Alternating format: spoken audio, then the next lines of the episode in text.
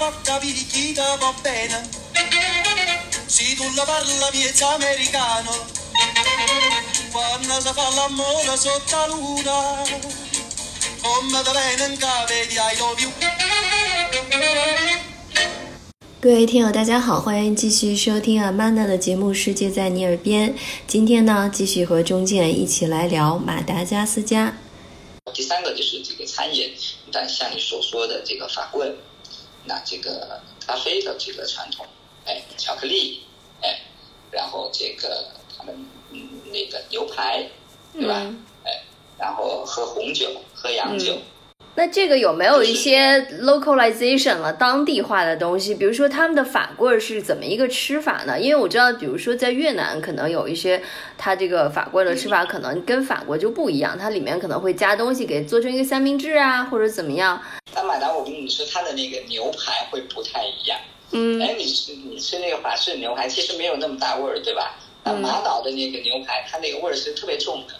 对对对，它那个膻味是是比较比较重的，但是呢，它有特点，就是说，它即便是烤的很熟，嗯，它也不会说，假如我们说这个我们吃这个法餐，假如你你因为它烤的如果全熟的话，那肉是那叫什么很柴，对吧？对，那个塞牙的那一种。但是马岛的牛肉不太会哎，它反而很很很多汁，就说它烤的其实切开了之后，里面烤的已经很熟了。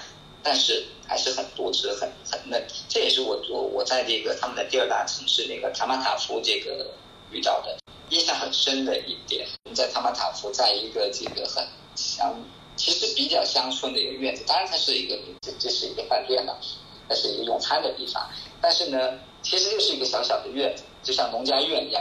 然后呢，接下来先上一些这个这个 starter 这些小菜，对吧？然后牛排、意大利面。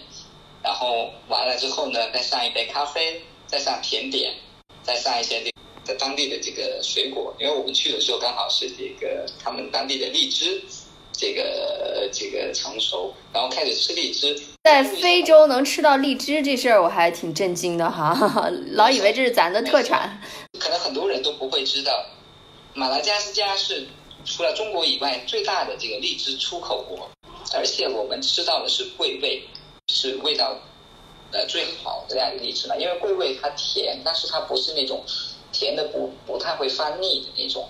然后你刚才说到牛排，其实我想到应该也是之前恶补了一点，就是马达加斯加其实是这肯定是当地牛对吧？它好像是一个牛很多的地方，而且呃视牛也为一个就是比较比较尊重、比较比较亲密的一个动物和人之间，好像说是。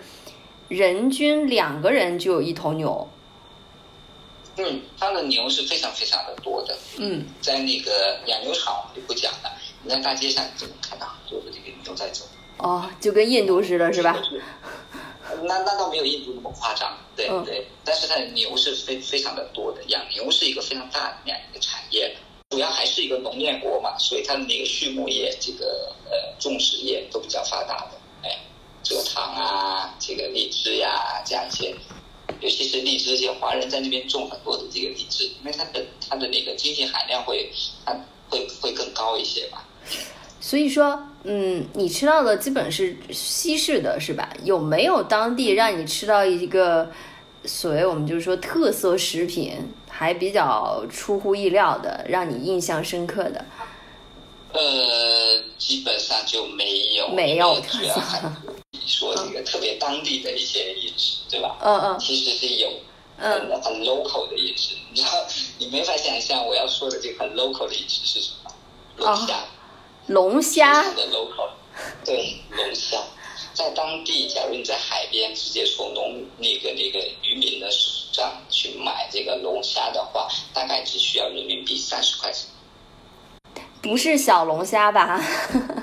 哦，不是，就 middle size，就反正理解成不要太大，不要不要太小，就正常我们吃的一只龙虾大概多大？大概三斤，哦三斤的左左右，哎，非常的便宜。它的海鲜也非常的便宜，它的螃蟹非常的巨大，非常的便宜，就。这个，所以我们在那边的时候开玩笑说，在马达加斯加穷的只能每一顿吃龙虾，它的蔬菜反而是比较少的。但其实马达它整个大部分地区都是山地，其实它的土地也很肥沃，可以大规模的种蔬菜，但是并没有那么多人去种，反而是中国人去了之后，开了大量的这种农场，开始大规模的种蔬菜，他们自己并没有种过，那么反而他们靠山吃山，靠海吃海，对吧？点海鲜，用海鲜烤着吃，加黄油烤着吃，用来打火锅，各种吃法，总之就是吃龙虾真的是吃到怕。真是赤裸裸的炫耀。我记得当时朋友圈，我就在朋友圈里发的时候，大家都觉得说就是在炫富。但我想说的是，其实并没有，因为太穷了，吃的是最便宜的。哎，那我想问问，当地的食物到底哪个是最贵的呢？是不是也超出了我们的想象啊？其实我们说的这个龙虾三十块钱一只，当地已经很贵了。啊，只是说跟我们同同同水平来比的话，哈啊。对，因为他一天的人工也就几块钱人民币。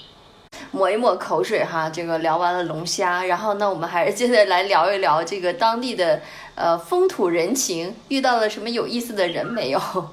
我所感觉到的是说，马达的人的这个对我们的这友善程度，这是我没有办法去想象的。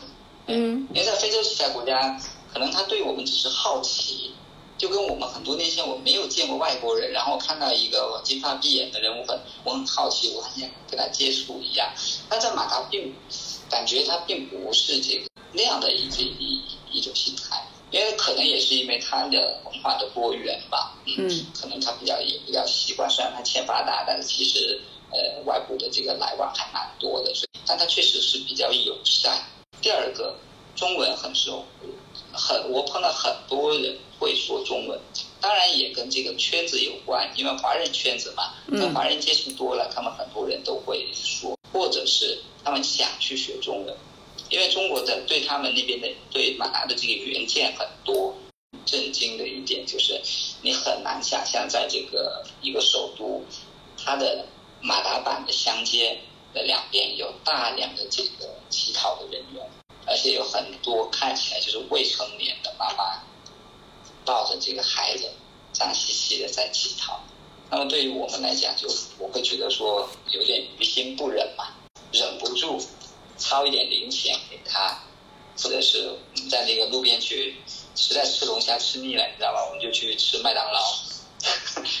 首都那大街上好不容易找到一家麦当劳，去吃一下薯条，喝一下可乐，大家都觉得垃圾食品好爽啊。然后在那吃的时候，旁边就有很多的这些人在看着。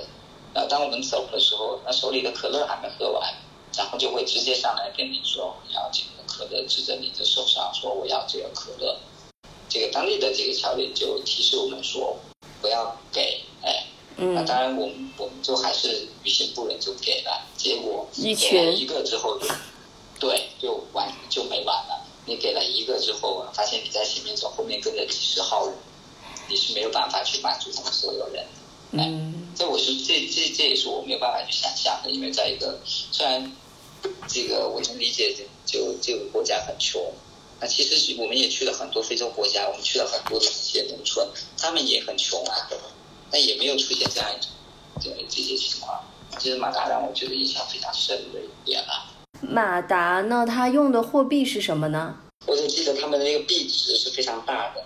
换了两千块钱人民币，然后给了我两打，就大概是两捆，就相当于我们两万捆，两万块钱的那种，就我们不是一万块钱一捆嘛，对吧？嗯嗯。我花两千块钱给了我两捆，然后每一捆的面，每一张那个纸币的一纸币的面值是一万，你可以想一下，大概是大概是多少钱？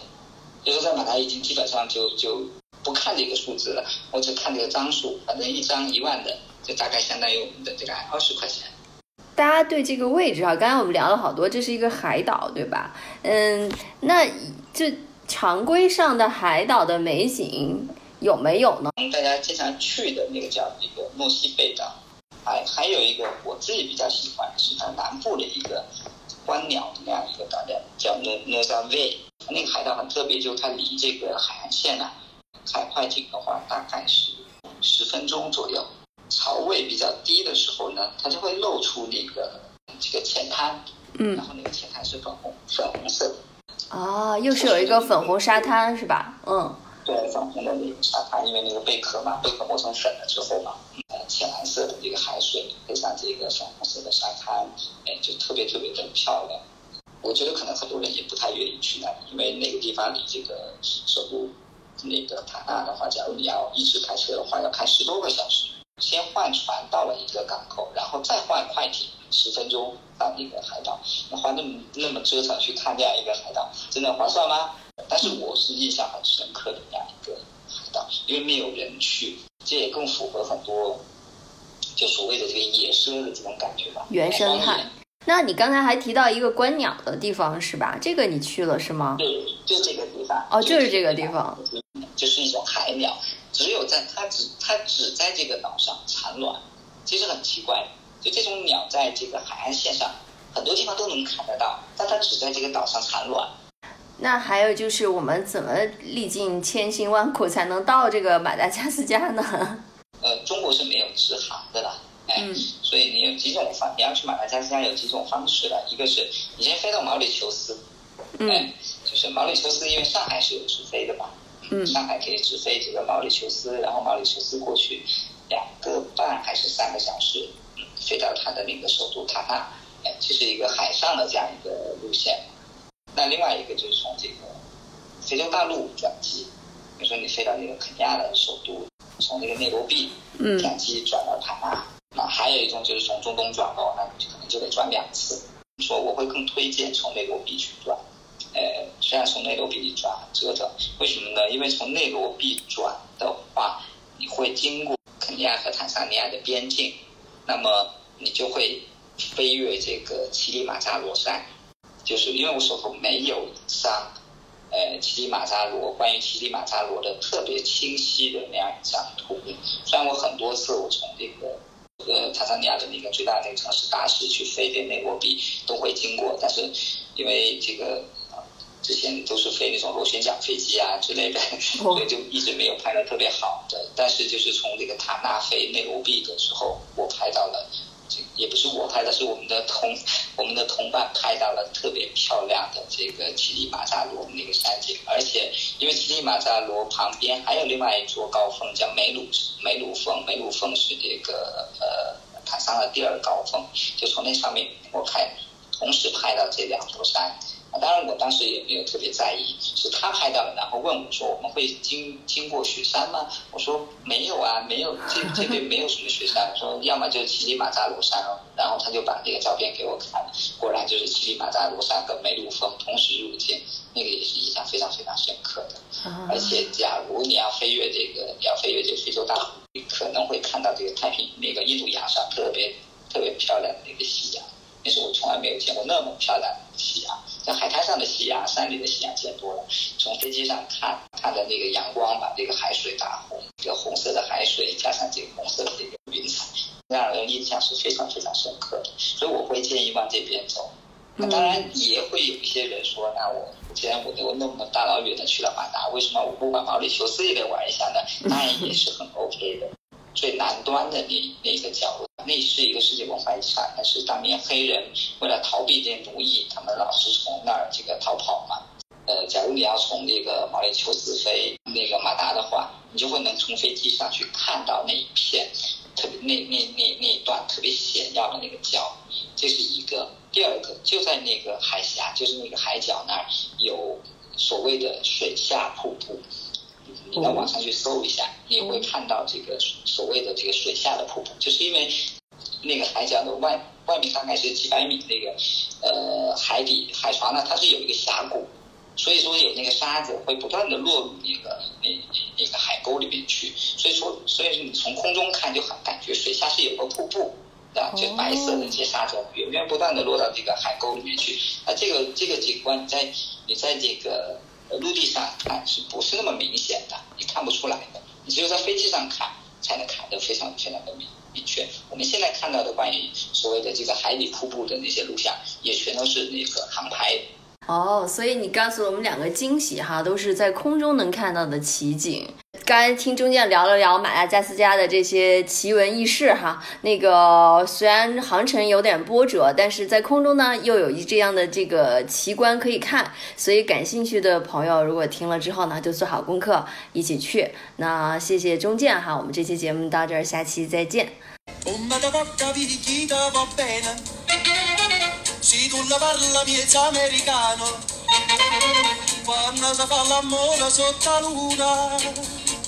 Oh, Mother I love